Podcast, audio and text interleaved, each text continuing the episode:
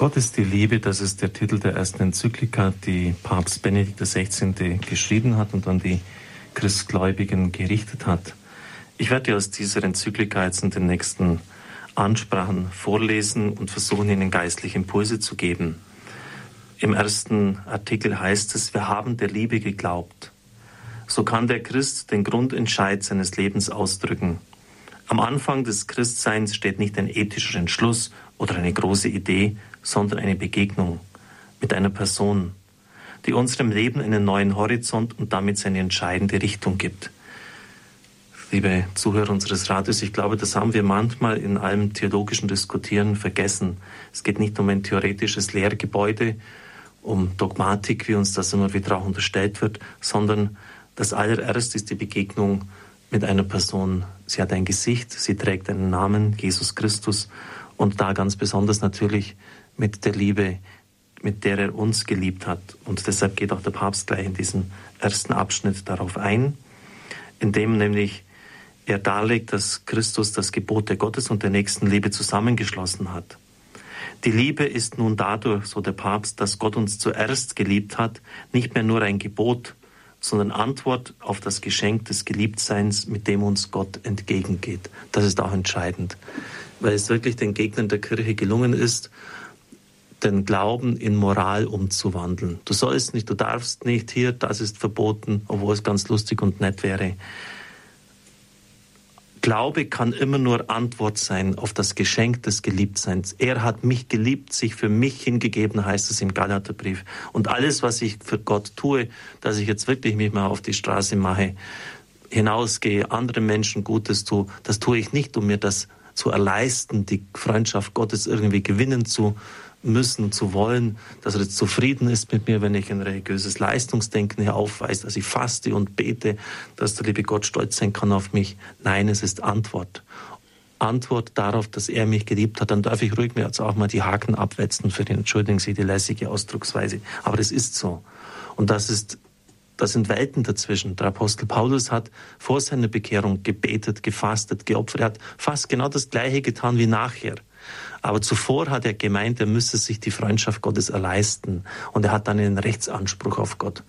Wenn ich so und so viel bete und so viel faste, dann habe ich einen Anspruch, in den Himmel zu kommen. Und es sind Welten dazwischen, wenn ich das Christentum ganz anders verstehe. Gott hat mich geliebt und nicht um mir jetzt geistliche Muskeln anzutrainieren, faste ich und bete ich, sondern weil ich Antwort gebe auf eine Liebe, die mich grundlos zuvor geliebt hat.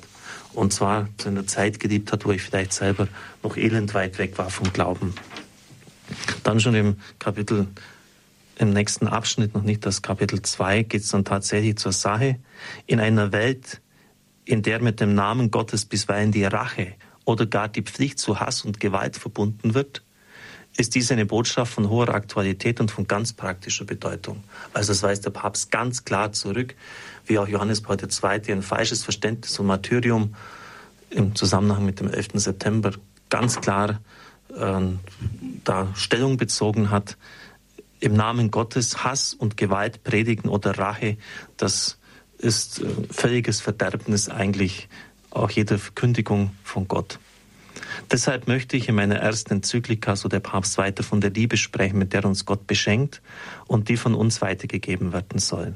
Damit sind bereits die beiden großen, eng miteinander verbundenen Teile dieses Schreibens vorgezeichnet.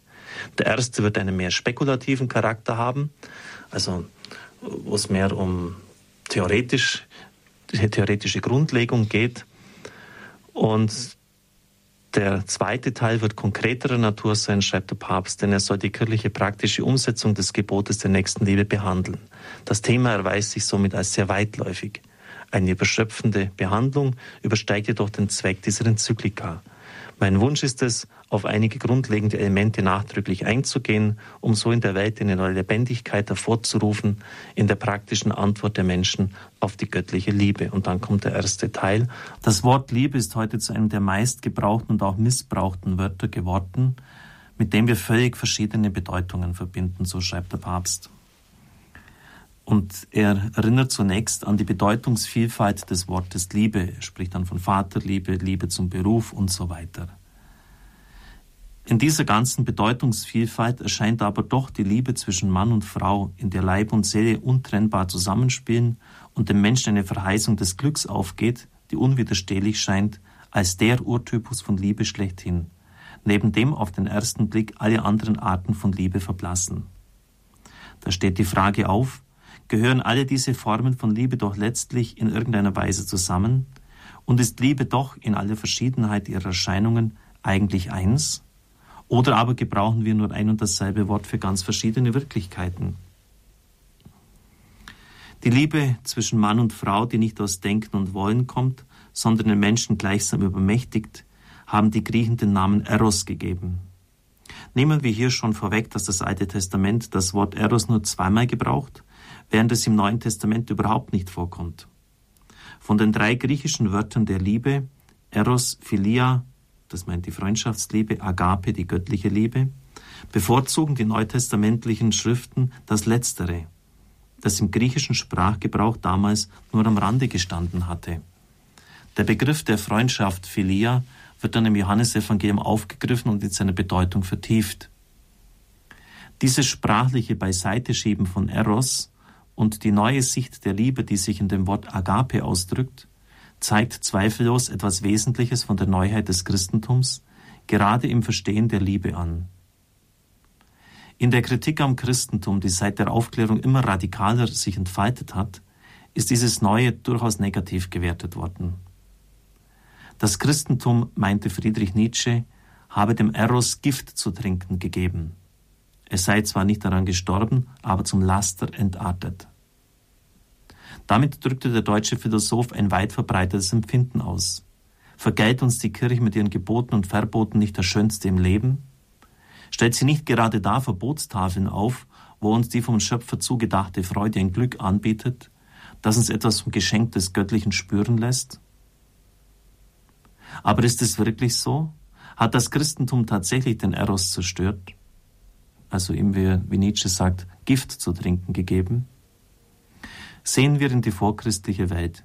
Die Griechen, durchaus verwandt mit anderen Kulturen, haben im Eros zunächst den Rausch, die Übermächtigung der Vernunft durch die, in Anführungszeichen, göttliche Raserei gesehen, die den Menschen aus der Enge des Daseins herausreißt und ihnen dieses überwältigt werden durch eine göttliche Macht hineinzieht, die höchste Seligkeit erfahren lässt. Alle anderen Gewalten zwischen Himmel und Erde erscheinen so als zweiten Ranges. So sagt Vergil, der bekannte römische Dichter in der Bukolika, die Liebe besiegt alles und er fügt hinzu, weichen auch wir der Liebe. In den Regionen hat sich diese Haltung in der Form der Fruchtbarkeitskulte niedergeschlagen, zu denen die, das natürlich jetzt auch in Anführungszeichen, die heilige Prostitution gehört, die in vielen Tempeln blühte. Eros wurde so als göttliche Macht gefeiert, als Vereinigung mit dem Göttlichen, also die Tempelprostitution weil eben dort eine Ekstase erfahrbar war. Eine Ekstase, das sind ja ein Transzendieren, ein Hinausgehen des Menschen über sich selbst. Der Papst legt dann dar, und das wird dann auch hier an dieser Stelle vorgetragen, dass sich das Alte Testament mit aller Härte, wie er schreibt, dieser Perversion des Religiösen entgegengestellt hat. So segne, heile und behüte sie der mächtige und gütige Gott, der Vater, der Sohn und der Heilige Geist. Amen.